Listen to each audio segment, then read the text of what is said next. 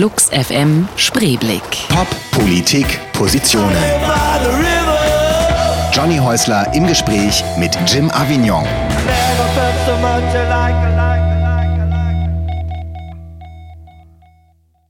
Herzlich willkommen zu einer neuen Ausgabe von Flux FM Spreeblick. Am Mikrofon ist Johnny Häusler, das bin ich.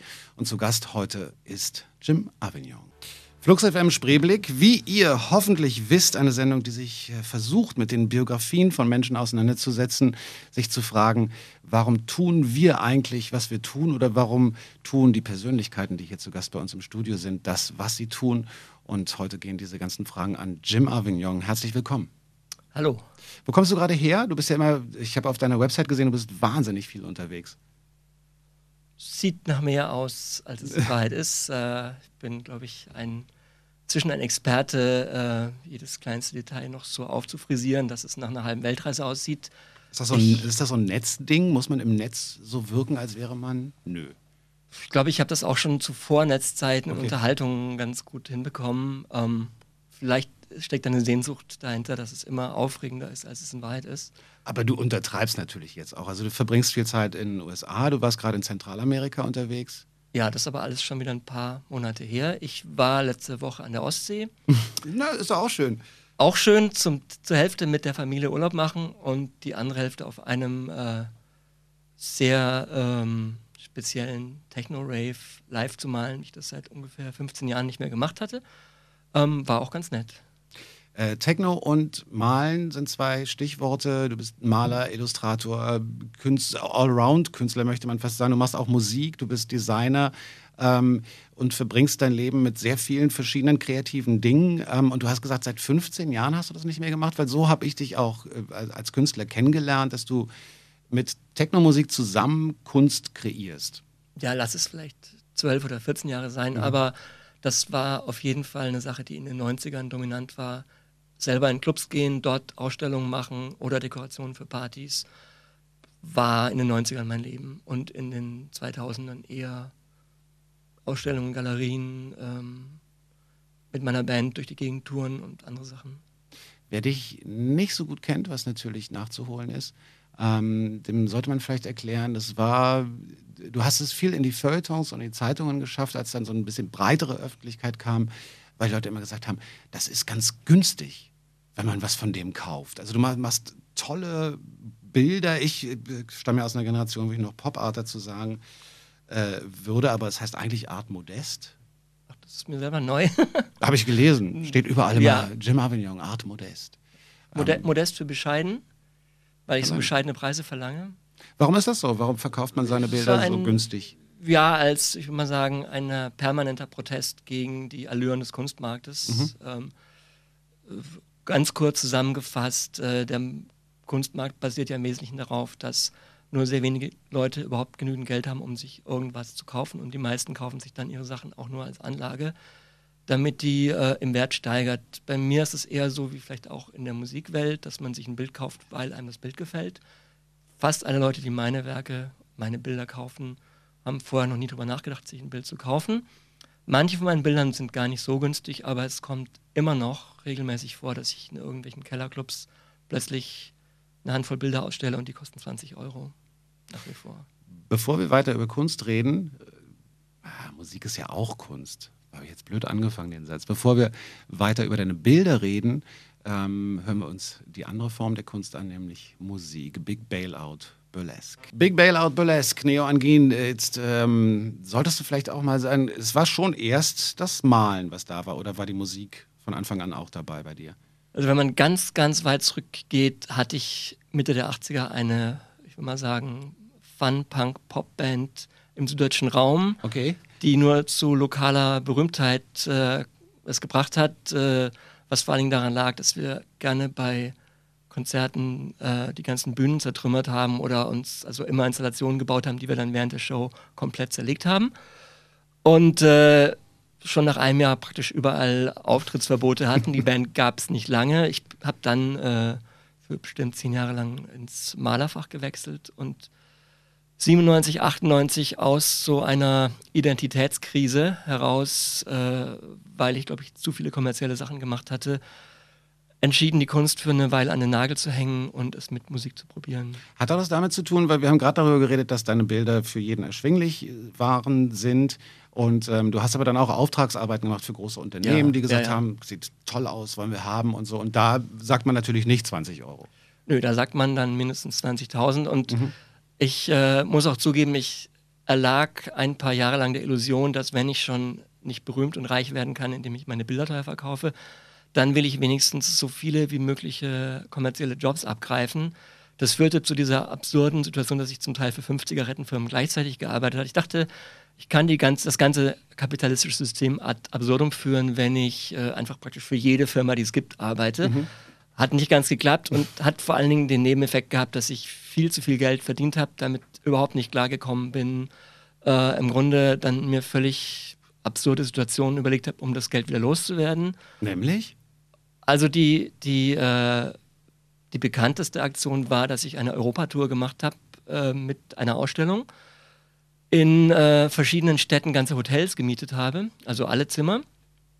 Mit zehn Freunden oder noch mehr äh, dorthin gefahren bin, also Barkeeper, DJs.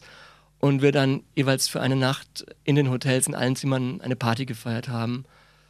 Das hat dann pro Stadt irgendwas zwischen 5.000 und 10.000 Mark damals gekostet. Und so habe ich innerhalb von einem Vierteljahr fast 60.000 Mark wieder aus dem Fenster geworfen. Hast du das jemals bereut?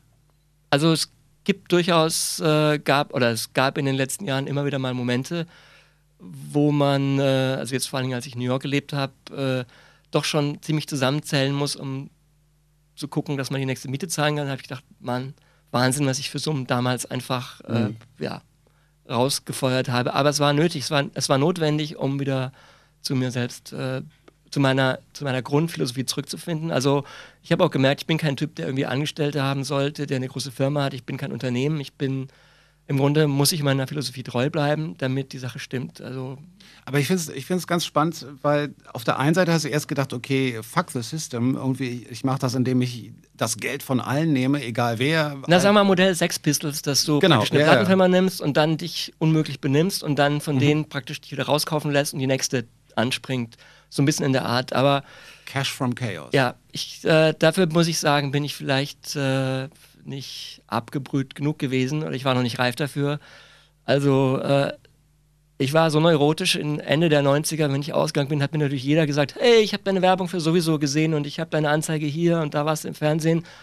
Es war für mich wirklich so, äh, ich habe nur Fluchtreflexe gehabt, deswegen, also Aber äh, ähm, ich kenne ja mehrere Künstler, die auf der einen Seite immer, immer zu wenig Geld haben. Das reicht nie. Immer, immer ums Überleben kämpfen im wahrsten Sinne des Wortes. Und ähm, wenn dann aber plötzlich mal mehr da ist, dann ist es auch nicht so, dass sie sich dann mal schlau machen und sagen, wie lege ich das dann an, damit ich vielleicht fünf Jahre was davon habe oder so, sondern dann kommen die damit auch nicht klar. Ist das, ähm, ich weiß nicht, wie es in deinem Umfeld ist, ist das was Künstlertypisches? Also ich würde sagen, ist zumindest nicht künstleruntypisch. Allerdings gibt es genug andere äh, Gru- Bevölkerungsgruppen, die mit denselben Problemen kämpfen. Aber ich meine, klar, äh, wenn, wenn du Erfolg hast und plötzlich viel Geld reinkommt, dann willst du es natürlich auch irgendwie, dann sagst du nicht, okay, jetzt kaufe ich mir drei Lebensversicherungen, sondern dann willst du, dann hast du natürlich, okay, was kann ich mit dem Geld machen? Welche Endlich tollen. Projekte fallen mir jetzt ein? Aber ja, also zumindest habe ich in den letzten 20 Jahren jetzt irgendwie eine Weg gefunden, um äh, so viel zu verdienen, wie ich gerade mal brauche, um nicht äh, schlaflose Nächte zu haben und trotzdem nicht das Gefühl zu haben, ich äh, verrate mich selber. Flux FM Spreeblick, zu Gast ist Jim Avignon und ähm, ich habe auf deiner Webpage gelesen, dass du, du darfst nicht mehr in die USA einreisen. Au- Auch eine Sache, die man vielleicht nicht allzu oft öffentlich thematisieren sollte. Ähm, Okay. Ich habe mein Visum nicht mehr bekommen. Schweigen wir das tot. Ja. Nee, tun wir nicht. Warum nicht? Naja, sagen wir mal so, äh, es hat sich herausgestellt, dass auch im amerikanischen Konsulat man inzwischen in der Lage ist, ein Internet zu bedienen und einfach mal meinen Namen und Brooklyn einzutippen, um dann rauszufinden, was ich alles gemacht habe, das ich nicht hätte machen dürfen mit meinem Journalistenvisum, okay. das ich auch nur mir deswegen äh, im Prinzip geholt habe, weil es das bequemste Visum gewesen ist zu bekommen. Also für ein Das ist trotzdem Künstlervisum. Albern, oder? Natürlich ist es total albern, total aber albern. es ist einfach so, für ein Künstlervisum musst du ein Monat Schreibarbeit, tausende von Zeugnissen, Dokumenten und Journalistenvisum geht doch sehr einfach. Und im Grunde habe ich ja auch Bücher rausgebracht. Ich habe auch gelegentlich für Zeitungen als Illustrator gearbeitet. Also man konnte es so hinbiegen. Aber ich hätte natürlich nicht äh, ein Konzert pro Woche dort geben sollen, Platten aufnehmen, Artikel dort haben, Ausstellungen haben. Das haben sie dann rausgefunden und mich quasi in die lange Liste der Staatsfeinde dazugereiht und äh, mir schmunzelnd äh, unterbreitet, dass ich jetzt für den Rest meines Lebens nicht mehr willkommen bin. Mit äh, dann so, so, einer leichten Gehässigkeit dann auch noch, oder wie? Triumph, Triumph. Nicht, also gehässig war sie das eigentlich nicht, aber sie war. Alberner Irrsinn, oder? Ja, mein Gott. Ist, äh, beschäftigt oder hat dich das eine Zeit lang beschäftigt? Ich würde umgekehrt sagen, dass zuerst mal muss ich sagen, äh, musste ich ihr ja recht geben. Also ihre Untersuchungen hm, okay. waren so gesehen richtig. Ähm, Im Moment habe ich eh nicht vor, dorthin zu fahren. Ich würde, wir bringen jetzt mit meiner New Yorker Band eine Platte raus und haben geplant, im Winter Konzerte zu machen und dann stehen auch ein paar Sachen an. Und dann wird es mich wahrscheinlich schon ärgern, weil natürlich äh, so einfach wird es jetzt wirklich nicht gehen. Also mit sehr viel Schreibarbeit und Anwalt wird man dieses lebenslänglich auch wieder umwandeln können. Aber ähm, je öfter ich zum Beispiel im Radio drüber rede, desto schwieriger wird es werden. vermute ich mal. Aber, ich möchte daran nicht mitschuld sein. Aber, obwohl ich, ich weiß es nicht. Also ähm, die, die Frau, die mir beim Konsulat gegenüber saß, hat mir gesagt, hey, I'm coming from Brooklyn und ich kenne die Orte, wo du da aufgetreten bist. Also du kannst mir nicht erzählen, dass das irgendwie eine kleine Feierabendveranstaltung war. Mhm. Es waren auch große Clubs dabei. Also es ist, äh, hat einfach die falsche Person erwischt und Pech gehabt. Hochgepokert und Pech gehabt. Aber es muss sich komisch anfühlen, wenn man irgendwo nicht, nicht hinreisen darf aus diesem Grund. Das ist schon ja. absurd. Aber lass uns doch nochmal, äh, okay, da wollen wir jetzt auch gar nicht vertiefen. Vielleicht gibt es ja da doch noch Mittel und Wege, wenn es denn sein muss. Im Moment muss es gar nicht sein und das ist ja dann gut. Aber lass uns doch nochmal ganz, ganz, ganz, ganz weit zurückgehen, weil ähm, ich stelle das fest bei jungen Menschen, die äh, von, also mit denen ich jetzt so zu tun habe, über die eigene Familie und so, die von ihren Zukunftsplänen reden. Ich höre relativ selten, dass jemand sagt, ich möchte Künstlerin oder Künstler werden. Hast du als Kind schon irgendeinen Bezug zu Kunst gehabt? Wie, wie ja und nein. Also ich habe äh, tatsächlich auch als Kind für mein Leben gern gezeichnet und gemalt. Und eigenartigerweise habe ich auch als Kind schon diese Tendenz gehabt, schnell zu zeichnen. Ich erinnere mich, mein Vater äh, hat aus dem Rechenzentrum immer diese großen Stapel mit Rechenpapier gebracht und ich habe es geschafft, äh, zwei bis 300 Bögen in einer Stunde mit Flaggen voll zu malen. Super. Also das, so eine völlig, also mir jetzt im Nachhinein unerklärlicher Geschwindigkeitsrausch, warum ich den hatte, keine Ahnung. Aber man kann eine Linie zum jetzigen Zeitpunkt ziehen. Ich habe dann später, so mit 15 Jahren, äh, war ich so ein großer Fantasy-Fan, Herr der Ringe, und habe eigentlich die ganze Zeit immer nur Schlösser im Nebel und so Baumkrüppel im Nebel und so Sachen und hatte einen Kunstlehrer, ich habe dann Kunst-LK gemacht, einen Kunstlehrer, der sehr, sehr, sehr ambitioniert hat, versucht mir das auszutreiben und mich mit der Moderne äh, zusammenzubringen und mir das Ganze also wirklich komplett verleidet hat. Ich habe drei Jahre lang gar nicht gemalt. Das ist ein wahnsinnig spannender Punkt, dass die Schule dir ausgetrieben hat, das ja. zu tun, was du eigentlich geliebt hast. Weil es nicht richtig war, wahrscheinlich nach, nach Ansicht deines Kunstlehrers. Hat, hat aber auf diese Weise auch meine Entscheidung, auf keinen Fall auf eine Akademie gehen zu wollen, mhm. mitgeprägt, weil ich im Grunde dann schon wusste, dass äh, Schule eher bedeutet, das, was man eigentlich machen will, vielleicht aufzugeben mhm. oder zu verändern, modifizieren. Und ähm, ich habe, ja, also ich habe im Grunde erst in einer Krise wieder angefangen zu zeichnen. Ich habe Zivildienst gemacht, hatte sehr viel Ärger mit meinem Chef, bin strafversetzt worden in eine neue Stadt und kannte dann keinen und saß dann abends zu Hause rum und habe dann wieder angefangen zu zeichnen. Das dann schon in einem Stil, der so eine gewisse Ähnlichkeit hat mit dem jetzigen und da habe ich dann auch angefangen, mich Jim Avignon zu nennen. Welche, in welcher Stadt bist du denn eigentlich groß geworden? In einem kleinen Dorf bei Karlsruhe okay. habe ich zumindest meine Jugendzeit verbracht. Und bist dann strafversetzt worden? Wo? Nach Mannheim.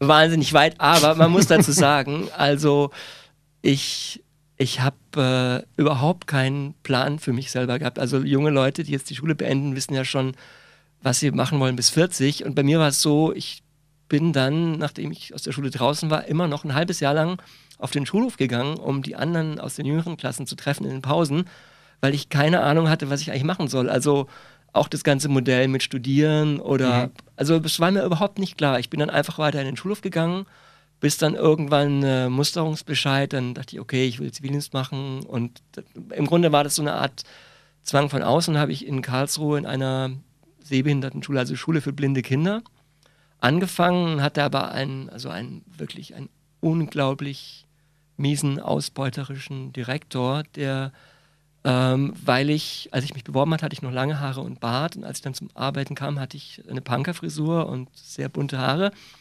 Dann war ich sofort fürs Schulbusfahren gesperrt und ähm, sollte dann äh, so Nonsensarbeiten im Haus machen, also Möbel in den Keller tragen, am nächsten Tag wieder hochtragen, Gruben ausheben. Die hatten so einen alten Eisenbahnwaggon, den ich mit so einer kleinen Stahlzahnbürste abschrubben musste, also beschissen. Und dann haben sie mich eben, ich habe mich beschwert über ihn, aber äh, sie haben mich dann strafversetzt. Also er war irgendwie mit dem Beauftragten für Beschwerden befreundet, also hat dann meinen Brief auf dem Schreibtisch liegen gehabt und meinte so, das hätte ich jetzt davon. Da haben sie mich nach Mannheim versetzt, was mir zu diesem Zeitpunkt wie eine Weltreise vorkam. Das war mein Glück, weil sonst würde ich jetzt wahrscheinlich immer noch in Karlsruhe leben, bei meiner Mutter wahrscheinlich und Bäumchen zeichnen.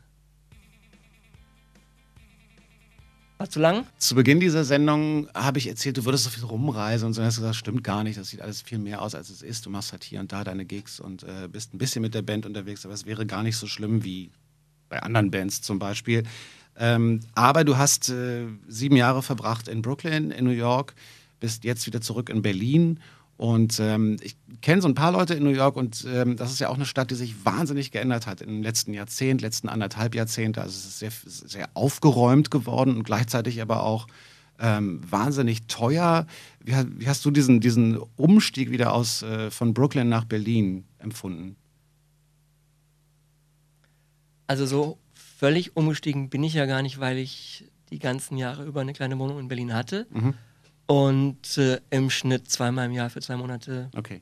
in Berlin war. Also ein Drittel Berlin, zwei Drittel New York. Also im Grunde äh, habe ich schon auch gemerkt, dass sich Berlin äh, in den letzten sieben Jahren doch ganz erstaunlich verändert hat. Also ich wohne am Korpuser Damm und äh, vor sieben Jahren wäre es äh, einem sehr eigenartig vorgekommen, wenn niemand erzählt hätte, dass es dann irgendwann mal das Epizentrum des äh, nächtlichen Ausgehens werden würde. In Berlin es gibt es inzwischen Szenegalerien auf dem Korpuser Damm. Also hätte man nie für möglich gehalten.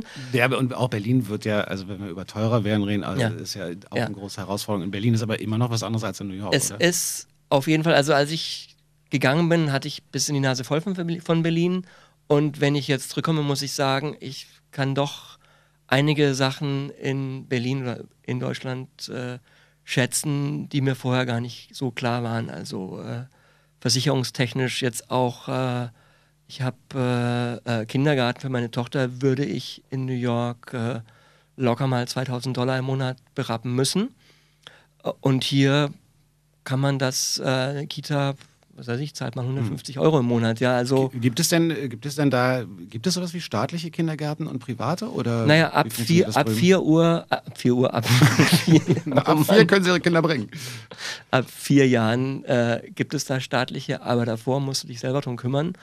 Und das wird dann einfach schon sehr, sehr schnell sehr teuer. Also ich kenne einige Leute, die im Grunde nur arbeiten, alles, was sie verdienen, dann sofort wieder an den Kindergarten oder an die Nanny geben, aus Angst, ihren Job zu verlieren. Und im Grunde, wenn du dann ein Kind hast, fängst du dann schon an, diese ganze äh, Schraube des Kapitalismus äh, zu spüren, diesen, diesen Malstrom, in den du reingerätst, dass du halt, äh, ich will meinen Job nicht verlieren, äh, ich will nicht draußen sein, äh, äh, mein Kind soll aber trotzdem irgendwie versorgt sein und all der ganze Scheiß. Ich kenne auch total viele, die überhaupt keine Krankenversicherung haben und wenn dann einmal der Zahn wehtut, dann gehen die also Existenzkrisen los. Woher nehme ich das Geld, um die Operation zu bezahlen? Ne? So Sachen. Also Sachen, die hier im Grunde für eigentlich kein wirklichen Problem sind.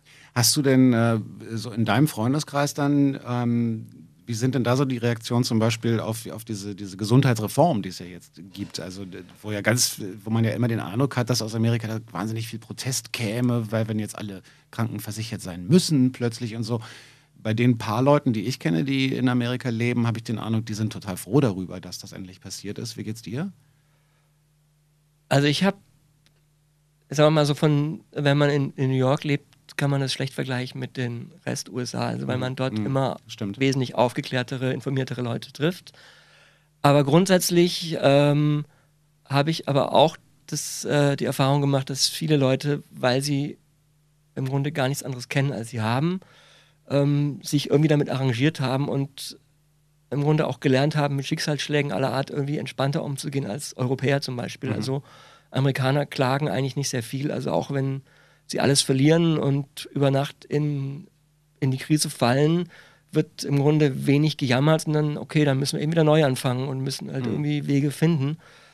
Ähm, außerhalb New Yorks äh, ist, glaube ich, von Republikanern unglaublich viel Panikmache gemacht worden. Also viele Leute halten das für irgendwie eine Vorform von, von Sozialismus oder Kommunismus. Ja, das und ist immer noch die große Angst, oder? Der Kommunismus. Also so äh, haben im Grunde völlig haarsträubende Vorstellungen, was sie jetzt erwarten würde. Also ist auch schwer ihnen zu sagen, schaut es euch an, wie es in Europa läuft, geht auch, ähm, weil sie sowieso glauben, dass in Europa gar nichts läuft. Also äh, genau, das müssen wir in Europa erstmal kennen. Das Argumentationen über das sind immer ein bisschen kompliziert. Flux FM Spreeblick mit Jim Avignon zu Gast. Du hast gerade erzählt, äh, einer deiner Lieblingskünstler im Moment. Hermann Düne mit Not on Top. Ähm, ja, ich habe ihn bestimmt schon zehnmal gesehen in den verschiedensten Situationen. Das letzte Mal ganz klein im Union Pool als Vorband von einer Lokalband, äh, fast äh, solo. Davor im Festsaal Kreuzberg zu seiner Record Release, äh, ausverkauft, sehr voll, sehr rockig. Ein äh, äh, auch ja sehr viel Reisender. Äh, ich glaube, schwedisch-Amerikaner, der aber jetzt in Frankreich lebt, ähm, hatte die Band Hermann Düne ursprünglich mit seinem Bruder zusammen. Die beiden haben sich aber verkracht. Der Bruder macht auch Musik unter dem Namen Stanley Brinks. Ähm, da spüre ich irgendeinen Konflikt zwischen den beiden, der auch immer wieder in Songs thematisiert wird. Ich weiß es nicht genau. Ah. Ich spreche Hermann Düne jedes Mal nach seinem Gig an, wie sehr ich ihn bewundere. Ich habe auch ein Bild von ihm, er ist auch Maler. Und das ist ihm jedes Mal total unangenehm. Er rennt immer davon und äh, ich weiß auch nicht, wie oft das noch passieren soll, aber keine Ahnung. Ich weiß nicht, wie gehst du mit Leuten um, die zu dir kommen und sagen, ich liebe, was du tust? Ich laufe auch davon. Warum? Ich weiß auch nicht, ne, ich laufe nicht davon. Also, aber es ist mit, ich kann auch mit äh, ja, Komplimenten oder Bewunderung, das weiß ich nicht genau, ich mache ein dummes Gesicht und sage das aber nett, aber also irgendwie, was soll man auch antworten, ja? Also Ja, stimmt. Aber ich meine, eigentlich freut es dich doch sicher, oder? natürlich, ja. Also Also, ja- ich muss auch jetzt, um nochmal einen Bogen zu schlagen zu dem, was du gesagt hast, ähm, wenn du als Künstler in sehr hochpreisigen Galerien verkaufst, dann wird es dir passieren, dass deine Käufer irgendwann dir einfach total unsympathisch sind, wie ich auch Hm. immer wieder von Kollegen, die es sozusagen geschafft haben, erzählt bekomme. Ich glaube, dass wirklich 99 Prozent der Leute, die meine Bilder kaufen, auch wirklich nett sind. Also, und die, die ich kennenlerne, sind es meistens auch. Also es gibt äh, äh, immer wieder, wenn ich äh, durch die Lande tingle, in kleinen Clubs spiele und in kleinen Galerien ausstelle, denke ich, okay, wenigstens ist mein Publikum charmant und nett und so soll es auch bleiben. Und das ist dir auch wichtig, Ja, dass die Leute, die deine Bilder wichtig. zu Ja. Hause hängen haben, dass, dass du weißt, mit denen könntest du jetzt auch einen Kaffee trinken oder so. ja, das ist letztendlich die, die Quintessenz dessen. Mhm. Also ich meine, äh, warum, warum, sollte, warum sollte es mir wichtig sein, dass mein Bild in einem Bankfoyer hängt zum Beispiel oder Mhm. im Versicherungsgesellschaftenfoyer? Nee, aber ich kann mir vorstellen, dass es auch Künstler gibt, denen das quasi egal ist, die das Es Werk gibt kreieren. Umgekehrt Künstler, denen es, glaube ich, total wichtig ist, dass ihr Bild in einem Also, Bankfoyer hängt. Das Aber, kann natürlich auch sein.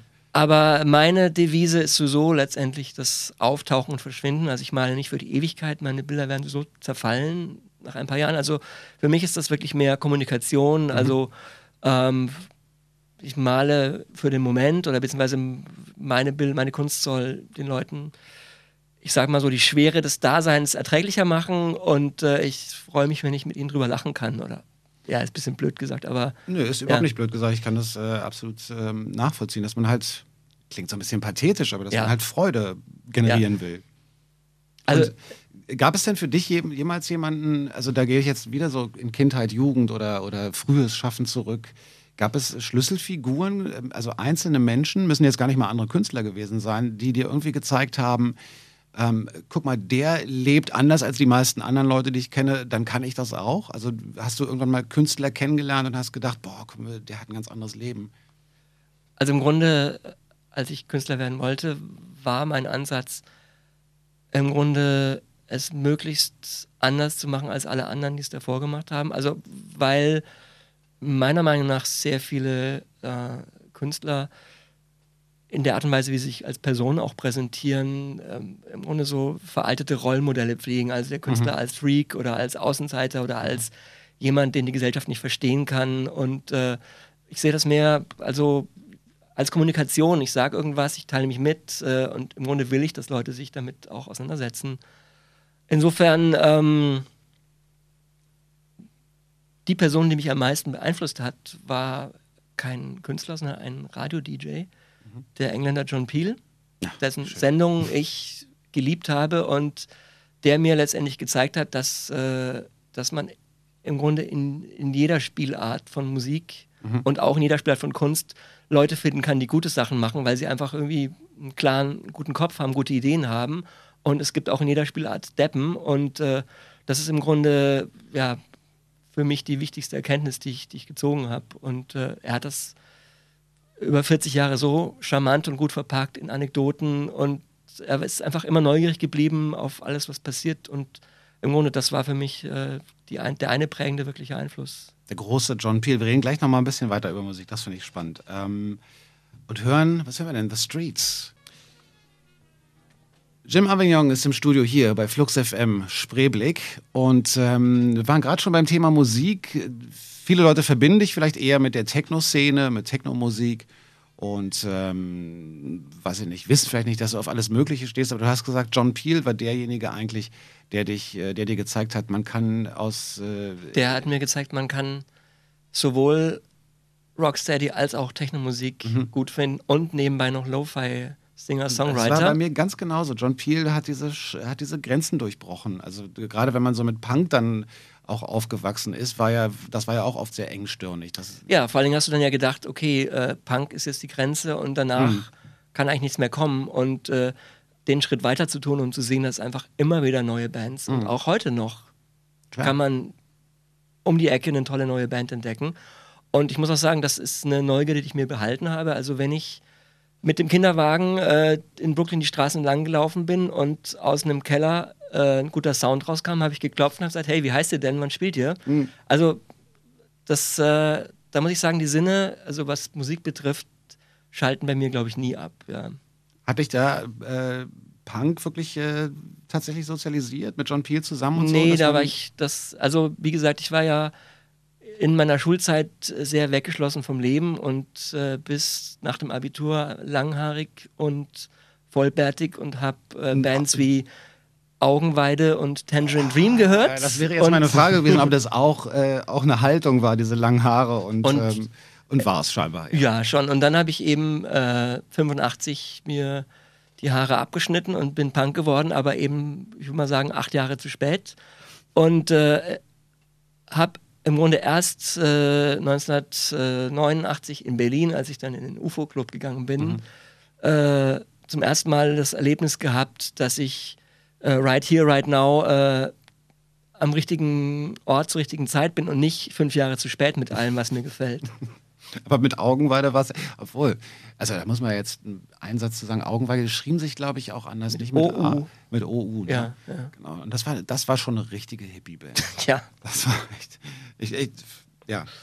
Die könnten im Grunde, könnten die relativ easy jetzt, äh, was weiß ich, äh, das stimmt. Fleet Foxes sind jetzt auch nicht ja. so weit weg davon. Die könnten eigentlich sehr easy. Kann ich auch nicht Oder Beirut oder was weiß ich. Also es ist, äh, ja, wenn dann jetzt wäre Zeit für ein Revival. Müsst ihr mal googeln. Augenweide mit OU vorne. Wobei ich weiß gar nicht, ob man. Doch, findet man bestimmt was im Netz. Klar. Ja, glaube ich auch. Man findet ja zu fast allem was im ja. Netz. Aber ähm, ist das Netz wichtig, also das Internet wichtig für dich als, äh, als Künstler? Ja und nein. Also es ist, äh, ich habe einige Jahre gedacht, äh, ich könnte völlig darauf verzichten. Und äh, man stellt dann aber schon fest, dass man sich schon sehr, sehr ins Abseits stellt damit. Inzwischen gibt es in New York zumindest Veranstalter, die explizit äh, auf Facebook-Einladungen und äh, Medienpräsenz, Netzpräsenz total verzichten. Aber äh, die haben es auch schwer. Aber grundsätzlich, äh, ich mache einiges mit, aber es macht mir keinen großen Spaß. Jedes Mal, wenn ich ein Newsletter schreiben muss, dann äh, muss ich mich eine Woche lang dahin peitschen. Und äh, ja, also Facebook mache ich auch mit, aber ich habe jetzt irgendwie, mein Account war voll, jetzt musste ich so eine Künstlerseite anlegen und das nervt mich total, dass ich jetzt einmal die Woche so ein Update bekomme. Wieder 20 Prozent weniger als in der Vorwoche mögen mich und das ist so ein, Das ist so ein Sozialstress, unsinnig ne? Überflüssiger Druck, den man sich aufbaut. Also das äh, nervt mich total. Also im Grunde weiß ich auch nicht. Also, Also das heißt, will dein, ich gar nicht wissen, wer mich nicht mag, ja. wer mich weniger mag. Dein persönliches Profil war irgendwann mit 5000 Freunden dann voll, Voll, oder ja, so. ja. Äh, da gibt es ja dieses, diese komische Beschränkung, damit man dann so eine Page stattdessen anlegt. Bist du denn jemand, der da bei jedem, bei jeder Anfrage immer gesagt hat, ja, ja, Freund, Freund, Freund? Also ich habe mir jeden mal angeschaut und ich Mhm. habe auch ein paar gedacht, die sehen mir irgendwie, also so, es gibt ja so Hunter, die einfach irgendwie Namen, die man irgendwo mal gelesen hat, mit dabei haben wollen. Ähm, andererseits habe ich aber in den letzten 20 Jahren einfach so viele Menschen kennengelernt, dass da einfach auch sehr viele wieder aufgetaucht sind, die Mhm. zehn Jahre weg waren. Irgendwann waren halt die 5000 voll. Und ja. Ich, ich finde es ziemlich spannend, dass du gesagt hast, äh, dass es in New York Leute gibt, die absichtlich Veranstaltungen machen, die sie eben nicht auf Facebook Ja, packen, ja. um wahrscheinlich. Es gibt auch Bands, die zum Beispiel Namen sich auswählen, die man im Netz nicht finden kann. Es gibt diese Band Real Estate, die man einfach nicht googeln kann. gibt, gibt so einige Strategien, wie man, wie man, äh, wie man sagen, Netzpräsenz äh, wieder ein Schnippchen schlagen kann oder eben einfach in eine neue Richtung bringen kann. Ich bin auch sicher, dass das zunehmen wird. Und zwar, weil du damit, ähm, also durch diese, durch diese leichte Reproduzierbarkeit von, von allem, was man digital machen kann, äh, fehlt ja irgendwann das, die Originalität oder es, es fehlt erstmal das Original und dadurch vielleicht auch die Originalität. Und ich kann das total nachvollziehen, dass Künstler dann sagen oder Bands äh, sagen, wir denken uns, wir wollen nicht auffindbar sein oder nicht leicht Ja. auffindbar zu sein, um ja, es gibt ansonsten im Netz keinen Underground. Alles ist, ist so auf der gleichen Ebene, egal ob du jetzt Ebay hast oder die Webpage von irgendeiner Doom-Metal-Band aus Skandinavien. Das ist eigentlich, da ist kein Un Un Unterschied zu spüren in der Erreichbarkeit. Also was ich nach wie vor wirklich ganz toll finde, ist, dass man im Netz einfach sehr, sehr viel Musik, die man geglaubt hat, dass man sie nie wieder finden würde, also die man schon mal Mhm, kannte, die mhm. weg war, die man nicht kaufen kann, die man dann trotzdem auf, auf YouTube, wo dann zum Teil die Kinder von den Musikern die Sachen reinstellen, sagen, Mhm. hey, das ist mein, mein Vater in den 60ern gewesen. Total irre, ja. Ähm, also da habe ich jetzt ein paar Bands, von denen ich dachte, die werde ich einfach nie wieder finden, äh, Songs äh, gefunden und muss ich zugeben auch runtergeladen. Es gibt ja dieses Programm, wo man von YouTube Songs schnappen kann, aber Kennen wir gar nicht. kennen wir gar nicht. Aber, Doch, aber natürlich, wir kennen es alle. Wir wollen ja hier keinen Quatsch erzählen. Halt- weiß Ja, aber muss ich, jeder. muss ich auch sagen, also ich, äh, die, die, die Rechtslage ist da ja total verwaschen. Andererseits habe ich auf jede meiner CDs geschrieben, wer will, soll sich den Scheiß einfach kopieren. Mhm. Inzwischen sehe ich es äh, differenzierter. Also manchmal kommen auf Konzerte Leute mit 20 kopierten CDs, ob ich die alle signieren kann oder nicht. Man, also das geht jetzt wirklich in die falsche Richtung. das ist aber dann ich so ein meine, bisschen übertrieben auch. Musik, Musik, die man einfach nirgendwo auch finden und kaufen kann, sich jetzt über YouTube zu holen, da sehe ich irgendwie keinen. Aber wenn wir selber gar keine Lust mehr darauf haben, das war das halt genau wie diese anderen Bands, die du gerade erwähnt hast, unsere Kinder machen. Die sollen dann später mal Ja. unser Kram auf YouTube packen. Ist aber nicht mehr Pulp. Jim Avignon ist im Studio. Künstler, Musiker, Maler, Illustrator, ähm, Designer. Vergesse ich dabei immer noch irgendwas? Nee, ne? Ich pflege, pflege gern zu sagen Konzeptkünstler, Konzeptkünstler, okay. weil das natürlich äh, die Herrschaften im Feuilleton total auf die Palme bringt, wenn ich sowas behaupte.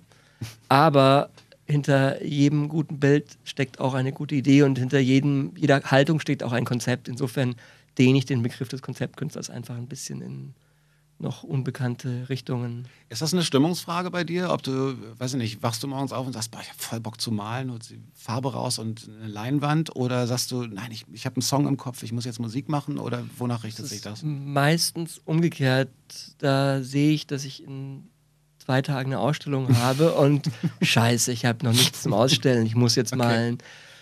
Ganz selten wache ich auf und habe eine Songidee, die ich dann äh, hoffentlich beim ersten Kaffee noch nicht verloren habe.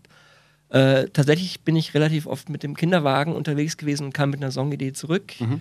Ähm, grundsätzlich ist es aber, also ich pflege gern diesen Vergleich mit dem Bauern, der sein Feld äh, zwei Jahre mit Weizen und dann mit Mais bestellt. Also wenn man eine Weile lang nur gemalt hat, dann ist man total am Arsch. Also mhm. dann, dann geht einfach nichts mehr. Das macht, dann ist es wie, also es ist wie jede andere Arbeit, die man machen muss.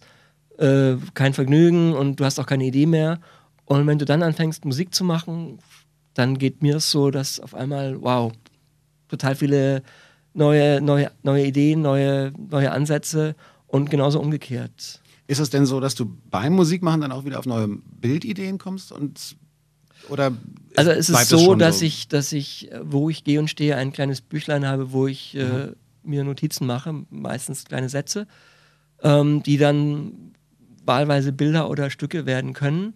Ähm, wenn ich, wenn ich male, ist das wesentlich äh, kopfgesteuerter als beim mhm. Musik. Beim Musik machen setze ich mich an mein Keyboard und dudel herum, schalte ein paar Geräte an und schaue, was passiert. Und komme, also finde eigentlich, ich finde was und beim, beim, äh, beim Malen ist es eher so, dass ich im Grunde was, äh, was vorformuliere oder gesucht habe und dann erst, wenn ich es gefunden habe, äh, anfange, das Bild zu malen. Und bei Musik ist das Stück fertig, bevor ich es überhaupt weiß, dass es ein Stück werden sollte. Und das hat ja auch verschiedene Präsentationsformen dann für dich als, äh, als Kreator, diese, diese Geschichten. Also bei, einem, bei Bildern, du hast gerade gesagt, ja, du weißt dann, du hast eine Ausstellung, musst also dafür noch, noch was, was schaffen. Ähm, dann kaufen Leute vielleicht die Bilder oder, oder auch nicht, oder sie bleiben hängen oder so. Dann, gibt's eine, gibt's, dann musst du wahrscheinlich dich mit Leuten unterhalten und so. Wohingegen mit der Band bist du unterwegs, stehst auf einer Bühne. Was, ist, was sind da die Unterschiede für also dich? Also wenn ich, wenn ich wählen dürfte zwischen Malen und Musik, sage ich zu überraschenden Leute immer, dass ich also auf das Musikmachen auf gar keinen Fall verzichten könnte. Zum einen, weil das wirklich viel mehr die Sprache des Herzens ist. Zum anderen aber auch, weil ich so verdammt gerne auf der Bühne stehe. Also auch wirklich äh, bin keine Band, die eine vorproduzierte Show im Grunde perfekt runterspielt. Im Grunde suche ich förmlich die Katastrophe. Also ich denke mir für jede Show etwas aus, was dann meistens nicht bis zum Ende durchgedacht ist und deswegen mhm. genug Fallgruben hat, also genug Möglichkeiten, dass es schief gehen kann. Ähm, aber auf der Bühne zu stehen kann einfach alles sein. Kann ein kann Desaster geben, äh, kann technische Katastrophen geben, kann Ekstase geben, kann sein, dass man sieben Stunden lang spielt und alle tanzen.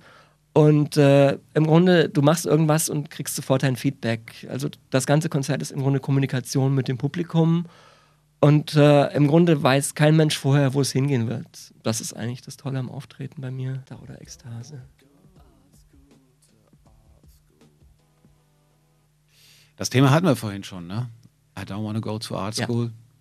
Ja. Dann auch nie wieder dran gedacht, nochmal irgendwie den akademischen. Nee, tatsächlich äh, wurde ich in dem Jahr, als ich mich entschieden habe, nach New York zu ziehen, ähm, gefragt, ob ich an der HFG Offenbach als Professor tätig werden möchte. Mhm. Und äh, so für ein paar Tage habe ich mir mit dem Gedanken geliebäugelt, statt auszuwandern, eben Kunstprofessor zu werden. Aber ich bin, also ich bin kein, ich habe Schule nie gemocht, ich bin auch kein, kein, kein guter Lehrer, glaube ich. Und äh, ich bin heilfroh, dass ich mich dagegen entschieden habe muss auch sagen, ich werde jetzt relativ oft, wenn ich, äh, wenn ich irgendwo bin, kommen ähm, junge, hoffnungsvolle Nachwuchstalente und fragen mich so, was kann ich machen, damit es beruflich äh, besser geht? Und kann eigentlich immer nur sagen, nicht auf Typen wie mich hören. Also im Grunde, das ist einfach in meinen Augen der komplett falsche Ansatz. Aber wo hast du denn das Selbstbewusstsein hergenommen, ähm, zu sagen, ich mache das jetzt und ich mache das auf meine Art. Du hast vorhin erzählt, dass du, dass du absichtlich auch so, so ein bisschen gegen, gegen die, wie hast du es ausgedrückt, die anderen deiner Gattung oder irgendwie sowas, äh, dass, also, dass du mit dem Künstlerbild nicht zufrieden warst und gesagt hast, ich will das ab, absichtlich auch ändern, ich möchte, möchte anders Künstler sein, als ich es bisher kenne. Ähm, das braucht ja schon eine Menge Eier, zu sagen, ich mache das alles ganz anders und ich werde es wahrscheinlich auch im Kopf dann doch zu haben und ich werde es auch erfolgreich genug schaffen. Naja, aber ich bin auch äh, ein Kind einer anderen Generation. Heutzutage, wenn du dir über, deine, über dein Leben einen Kopf machst, dann, dann hast du einfach schon dieses Wort äh, Laufbahn, Karriere irgendwie so mhm. steht wie so ein Monolith äh, vor deinen Augen. Und damals, äh, äh, im Grunde hatte ich einfach überhaupt keinen Plan, nur dass ich irgendwas erleben wollte. Und natürlich äh, wollte ich nicht reproduzieren, was andere schon erlebt hatten, sondern was erleben, was eben. Warst du denn lange abgesichert durch dein Elternhaus? Nee, nee, also äh, war auch mein eigener äh, das heißt Wunsch. Äh, mein, meine Eltern haben gesagt, studiere halt Kunst und werd Kunstlehrer. Und ich sagte, das will ich nicht. Und Mhm. dann haben wir uns halt geeinigt, dass ich dann auch kein Geld krieg. Und die haben dann gehofft, dass ich sehr schnell schon äh, wieder auf dem Boden der Tatsachen, auf dem Boden der Tatsachen landen werde und sagen, okay, ich Planänderung, ich studiere jetzt doch. Dann hatte ich aber ähm, durch einen glücklichen Zufall äh, bereits meine erste Ausstellung in einem Café in Köln, das es immer noch gibt, im Sixpack, äh, Bilder gehängt, die direkt am ersten Tag von einem Sammler alle gekauft wurden. Der Barkeeper hat mir ein Bündel Scheine in die Hand gedrückt, von dem ich dann ein halbes Jahr leben konnte.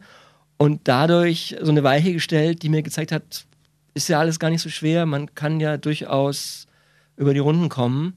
Aber deine Eltern haben dir auch keine Angst gemacht, sondern die Nö, haben gesagt, nö, okay, nö, nö, äh, mach, was du machen willst. Ja, aber ich glaube, damals, damals, äh, also heutzutage sind Eltern ja auch ungeheuer neurotisch über die Hm. Entwicklung ihrer Kinder. Und damals, mein Gott, dann hat man halt vielleicht irgendwann studieren angefangen oder man ist ein paar Jahre in der Welt rumgereist. Äh, Das ist deswegen interessant, weil unsere Generation, also du bist Jahrgang 66, ähm, oder? Stimmt das? so wie du, ne? Ich bin 64, ich bin sogar noch 64. älter.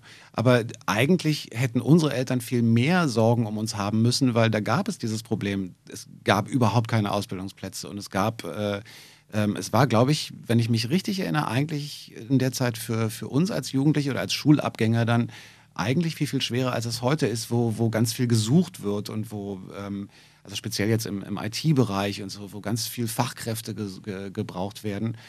Ich habe so den Eindruck, dass, dass, dass es eigentlich, dass man heute eigentlich viel mehr Möglichkeiten und eigentlich auch mehr Chancen hat, als wir damals. Vielleicht, vielleicht war man einfach auch unbedarfter. Die einzige Sorge meiner Ma war, glaube ich, dass ich mir Heroin spritze und am Bahnhof Zoo lande, aber, Ja, stimmt. aber keine, keine Sorge, ob ich jetzt irgendwo nicht irgendwo unterkommen könnte. Also Aber äh, genau, das war bei mir ähnlich. Ich, äh, darf ich fragen, wie alt deine Eltern waren, als du geboren wurdest? Keine Ahnung. ich weiß nicht. Naja, ungefähr überschlagen. 30. Also ich komme aus so einem akademischen, mein Okay. Vater ist Professor, meine Mutter war Lehrerin. Vielleicht wollte ich auch deswegen auf gar keinen Fall ins akademische Fach, Okay. um komplett woanders hinzugehen. Naja, aber ungefähr 30, weil was du gerade gesagt hast, die Sorglosigkeit meiner Eltern war nämlich um die 19, 20. Ja. Und da denke ich dann auch, wenn ich so an mich zurückdenke, ähm, als ich 25, 30 war, wo man selber ja noch viel mit auch Feiern beschäftigt war und so. Ich dann denke, ich hätte da in dem Alter schon ein fünf respektive zehnjähriges Kind gehabt. Also vielleicht war das so eine Mischung aus Sorglosigkeit und aber auch gar nicht den Kopf dafür haben, dass man jetzt wahnsinnig sich um das Kind kümmern muss oder so. Also jetzt, um nochmal von mir aus zu sprechen, ich glaube, mein ganz, ganz großer, großes Glück ist, dass ich, was Sorgen betrifft, ein unglaublich naiver, blauäugiger Typ bin, der im Grunde immer denkt, wird schon irgendwie gut gehen und wenn nicht, wird mir im letzten Moment irgendwas einfallen, wie es gut gehen wird. Und in 99 Prozent aller Fälle ist es eigentlich auch so gekommen. Wir waren gerade bei der nicht existierenden Existenzangst von dir. Du hast, hast du nie Existenzangst gehabt, dass irgendwas schiefgehen könnte und du kannst gar nichts mehr bezahlen, keine Mieten, nix. Nö, Super. also tatsächlich nie. Aber es gibt da, dafür gibt es natürlich auch keinen Trick, ne? Den man Leuten. Ich kenne Leute, die sind, die sind auch so, die sagen, hey, wird schon weitergehen, irgendwas fällt mir ein. Ich kenne aber auch das, äh, das genau andere, dass Leute wirklich schon zwei Monate vorher, also gerade als Selbstständiger oder als Künstler hast du ja immer dieses Problem, Also- mal läuft's, mal läuft's nicht. es äh, klingt jetzt vielleicht ein bisschen bescheuert, dass ich es als Künstler so sage, aber vielleicht fehlt mir einfach die Fantasie, mir vorzustellen, was alles schiefgehen kann. ich kann auch nachts durch den Park gehen und habe da keine Angst oder, oder keine Ahnung. Also ich habe auch in New York nachts in der U-Bahn alleine mit drei sehr seltsamen Figuren in der U-Bahn keine Angst, im Sinne, dass ich denke, scheiße, jetzt sitze ich in der Klemme. Oder in Moskau steigst du, gibt ja keine Taxis, musst du zu irgendeinem Typen, der dich mit einer Schnapsfahne irgendwie anlacht, ins Taxi steigen. Äh, mein Gott, ja, Ich glaube, manchmal bedingt sich das gegenseitig. Also ich Ja. glaube, jemand, der Angst hat, wird dann auch Situationen erleben, die ihm das Gefühl geben, dass seine Angst berechtigt war. Ja, und äh, Menschen, die sich gegen alles versichern, denen geht vielleicht auch mehr kaputt oder so. Ich weiß es nicht. Ist jetzt, äh, ich hoffe, das klingt nicht so blöd esoterisch oder Doch. so, aber ja, ne? Ach, vielleicht sind wir dann im Herzen doch alle Hippies geblieben. Ich war nie Hippie. Ich habe nie Augenweide gehört. Aber du! Es kommt noch, es kommt noch. Ah, das kommt noch. Augenweide kommt noch. Ja. Das, komm du mal erst in das Augenweide, Alter. Ähm, okay, aber äh, diese Existenzängste hast du nicht und demnach ist wahrscheinlich meine, meine Frage, ob du jemals gedacht hast, ach, wäre eigentlich schon schick, so ein fester Job, wo man weiß, was reinkommt jeden Monat. Never, never ever, nee. Nee. Sehr gut. Dann hören wir jetzt das, was du liebst und das, was du machst, nämlich Anxiety Team. Ich will immer aus Versehen sagen Anxiety Team, aber das ist natürlich Quatsch, weil ich dann den Wortwitz versaue. Anxiety Team ist äh, dein anderes musikalisches Projekt außer Meine, Angin? meine New Yorker Zweitband, die ich, also, wir sind ein Duo. Der Maler John Bergerman, der aus äh, England auch nach New York gezogen ist und ich, wir haben dann dort uns irgendwie gefunden, äh, weil wir beide eine Schwäche für ähnliche Arten von Shows haben. Also wir äh, lieben das Risiko und äh, jede Show ist anders und manchmal fallen wir beinahe vom Dach, wenn wir auf dem Rooftop spielen und äh, haben auch Bühnenbilder und Kostüme, aber er singt und ich versuche vieles live zu spielen, was bei Neo Angin nicht der Fall ist. Und ihr könnt Anxiety Team demnächst live erleben, das sagen wir euch nach dem Song. Jim Avignon ist im Studio hier bei Flux FM Spreeblick und ähm, gehört haben wir Anxiety Team und die sind demnächst in der Stadt live zu sehen. Yes, ähm, wir bringen im Oktober in England ein Album raus, machen eine kleine England-Tour und um uns dafür schon mal warm zu spielen, kommt John für einen Gig nach Berlin und wir spielen am Montag, den 17. September im West Germany am Cottbuser Tor. Im West Germany, da war Ja? ich noch nie, muss ich zu meiner Schande gestehen. Und ich muss dir da sagen, das ist mein Lieblingsclub seit Jahren in Berlin. Gott, ist der, das peinlich. Der einzige oder fast einzige Laden, der immer noch so ein äh, gewisses äh, Nachwende-Flair aufrechterhält. Wird aber, glaube ich, von Amis gemacht, der Laden. Hab dort auch schon sehr viele gute Bands gespielt, äh, gesehen. Aha. Toller Laden. Muss ich mir mal angucken. Ich mu- muss aber auch zugeben, ich bin nicht mehr so viel unterwegs. Ist einfach so. Also wenn Arbeit, Familie, alles, dann hängt man nicht mehr so die So ganze ist es halt, Hat, ja. hat sich das bei dir geändert? Ja, klar.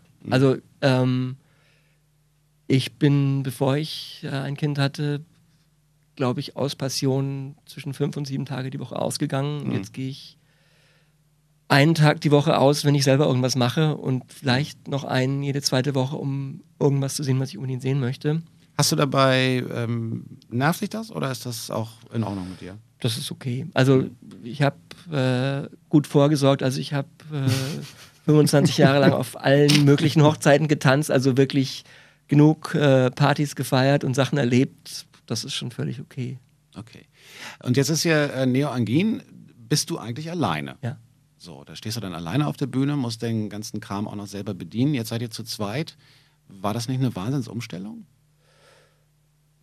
Also mit Zum, Anxiety. zum so einen, zum einen äh, bin ich, glaube ich, so ein Romantiker, der die Bandidee total schätzt. Nur bin ich als, als äh, Songschreiber und Musiker, glaube ich, zu kompliziert für eine wirklich komplexe Band mit mehreren Musikern. Und äh, mir gefällt eben auch nicht mehr alles machen zu müssen, beziehungsweise während ich bei Neurangin oft einfach nur ein Playback praktisch anschmeiße, eine Melodie spiele und viel singe und springe, äh, versuche ich bei Anxiety sehr viel direkt live zu spielen. Also die Songs können dann eben auch manchmal einfach länger werden, als sie auf der Platte jetzt sind oder anders werden, was bei Neo Angin einfach nie möglich war, weil das Playback war gnadenlos. Wenn es vorbei war, war es vorbei. Und ähm, Wie teilten ihr das auf auf der Bühne jetzt zu zweit? er singt die Strophen, ich singe die Refrains, er spielt Ukulele. Ähm, ich spiele die ganze Elektronik, aber tatsächlich relativ viel live. Äh, wir malen beide die Bühnenbilder, wir tragen beide Masken, wir streiten uns, wer die besseren Ansagen macht. Ähm, ja, Bist du eigentlich bist du so ein Technik-Nerd, was die, was die Instrumente überhaupt angeht? nicht. Äh, Ich bin ein Desaster. Also, ja, ich glaube, jedes Mal habe ich irgendwie schrottige Kabel dabei, irgendwas klappt nicht, jedes Mal bricht während des Gigs irgendwas zusammen. Das Mhm. gehört einfach dazu bei mir. Aber hätte, hätte ja sein können, weil diese ähm, so elektronische Klangerzeugung ist ja dann auch, was ich habe den Eindruck, bei einigen Leuten, die ich da so kenne, ist das eigentlich so ein Modelleisenbahnersatz. Also die dann Ja, alles. ja. Aber Meine, mein Ansatz war immer der, mit dem trashigsten Equipment trotzdem modern zu klingen. Ähm, es gibt ja also gerade in der elektronischen Musik viele Experten, die glauben, dass man nur mit dem absolut neuesten, teuersten Equipment adäquat klingen kann. Und mein Ehrgeiz ging immer dahin, das mit sehr billigen Tricks im Grunde zu beweisen, dass es eben auch anders geht. Und ähm, ich habe ein paar Freunde, die mir immer wieder mal empfehlen, mir das eine oder andere Gerät anzuschauen. Manchmal kaufe ich es dann. Und äh, die Geräte, die ich habe, also vielleicht ist das auch noch, eine, noch so, ein, so, ein, so ein Sport von mir. Also ich glaube, in jeder Maschine liegt ein Geheimnis, das man aber erst ergründen kann, wenn man es irgendwie über Jahre hinweg bearbeitet und bedient. Und wenn man, wenn man ein Gerät hat und nur zehn Stunden lang mal drauf rumprobiert hat, dann wird man das niemals ergründen können. Aber jede noch so kleine Kiste äh, ent, ent, entfaltet eine eigene Magie, die du irgendwann nach einem Jahr oder nach zwei Jahren auf einmal plötzlich ist sie da. Äh, Klingt jetzt auch sehr esoterisch, aber Stimmt. aber also ich, ich glaube da wirklich dran und äh, ist auch jedes Gerät, das ich habe, sieht auch wirklich so abgenutzt und benutzt aus und hat einen so wichtigen Zweck in meiner Show Und auch eine Geschichte. und auch eine Geschichte und ist auch essentiell. Also im Grunde treten Geräte erst dann ab, wenn man sie einfach nicht mehr mitnehmen kann. Die neue ESO-Show auf. Oh Mann. Oh, mein letzter Wunsch. Ja, das war ein Wunsch von dir, ne? Ja, Was war das gerade? Äh, warte. Mount Kimby. Mount Kimby, Ja. genau. Ein Before Stück- I move on. Eines der ganz wenigen Stücke, das wirklich äh, man zu Hause schätzt wegen den lustigen Krickel-Krackel-Geräuschen. Wenn man es dann im Club hört, haut es einen so um, weil es so massiv und clever und äh, Sachen, die man zu Hause nie gehört hat, auf einmal drin sind. Man muss Musik äh, tatsächlich in verschiedenen Umgebungen und verschiedenen, gar nicht mal, mit, wenn ich jetzt sage, auf verschiedenen Anlagen, meine ich jetzt nicht die Qualität oder Größe oder so, sondern einfach, dass das ein Club ist was anderes als zu Hause, irgendwie so in Zimmerlautstärke oder so. Ganz oft sehr wichtig. Also da hat man dann manchmal so Aha-Erlebnisse. Ja. Sehr schön. Jim Avignon ist zu Gast bei uns, war zu Gast bei uns in die Sendung, neigt sich dem Ende zu. Flux FM Spreeblick ähm, muss natürlich dann noch fragen, ähm, was ganz, ganz angenehm ist, dass du so ein, so, so ein zufriedener Mensch zu sein scheinst mit dem, was du tust. Ja, ich meine, du hast gesagt, du möchtest, möchtest Die ganzen Dämonen lasse ich auf die Bilder raus, auf den Bildern raus. Und insofern bin ich als Privatperson befreit davon. Ich finde es total schön, wenn mal jemand zufrieden mit seinem Leben ist und nicht immer, ach, und ich hätte und hätte ich mal lieber dies und das und so, sondern ähm, du, ich wollte jetzt gerade sagen, du bist, du, du gehst deinen Weg, aber das klingt auch so pathetisch und vor allen Dingen hast du das ja nicht mit, mit brachial Gewalt gemacht oder so. Aber trotzdem die Frage natürlich nach der nahen Zukunft, gibt es, ähm, gibt es Dinge, wo du sagst, das will ich unbedingt noch ausprobieren, ich möchte noch mal was Neues machen äh, oder bewegt sich das schon in, in dem Bereich, was du jetzt machst und das heißt, ich treibe die Musik weiter, neue Band. Äh, Also es ist ja oft so, dass man äh, am Ende des Jahres sich fünf Minuten Zeit nimmt und das Jahr Revue passieren lässt und eigentlich muss man dann immer feststellen, dass alle tollen Sachen, die passiert sind, am Anfang des Jahres überhaupt nicht absehbar waren. das stimmt. Und insofern, äh, ich lasse mich einfach weiter überraschen, was das Leben für mich vorbereitet hat. Die einzige Sache, ich habe immer versucht so zu leben, dass ich problemlos sagen kann, wenn ich jetzt, wenn mir übermorgen ein Baum auf den Kopf fällt und ich abtreten muss, sage, egal, äh, ich habe das gemacht, was ich machen wollte. Zurzeit muss ich sagen, äh, ich genieße wirklich äh, meiner Tochter zuzugucken, wie sie größer wird und ich würde es jetzt gerade bedauern, wenn mir ein Baum auf den Kopf fällt. Ich wünsche dir, dass dir nie ein Baum auf den Kopf fällt und bedanke mich sehr, dass du hier warst. Dankeschön. Danke dir. Tschüss. Tschüss.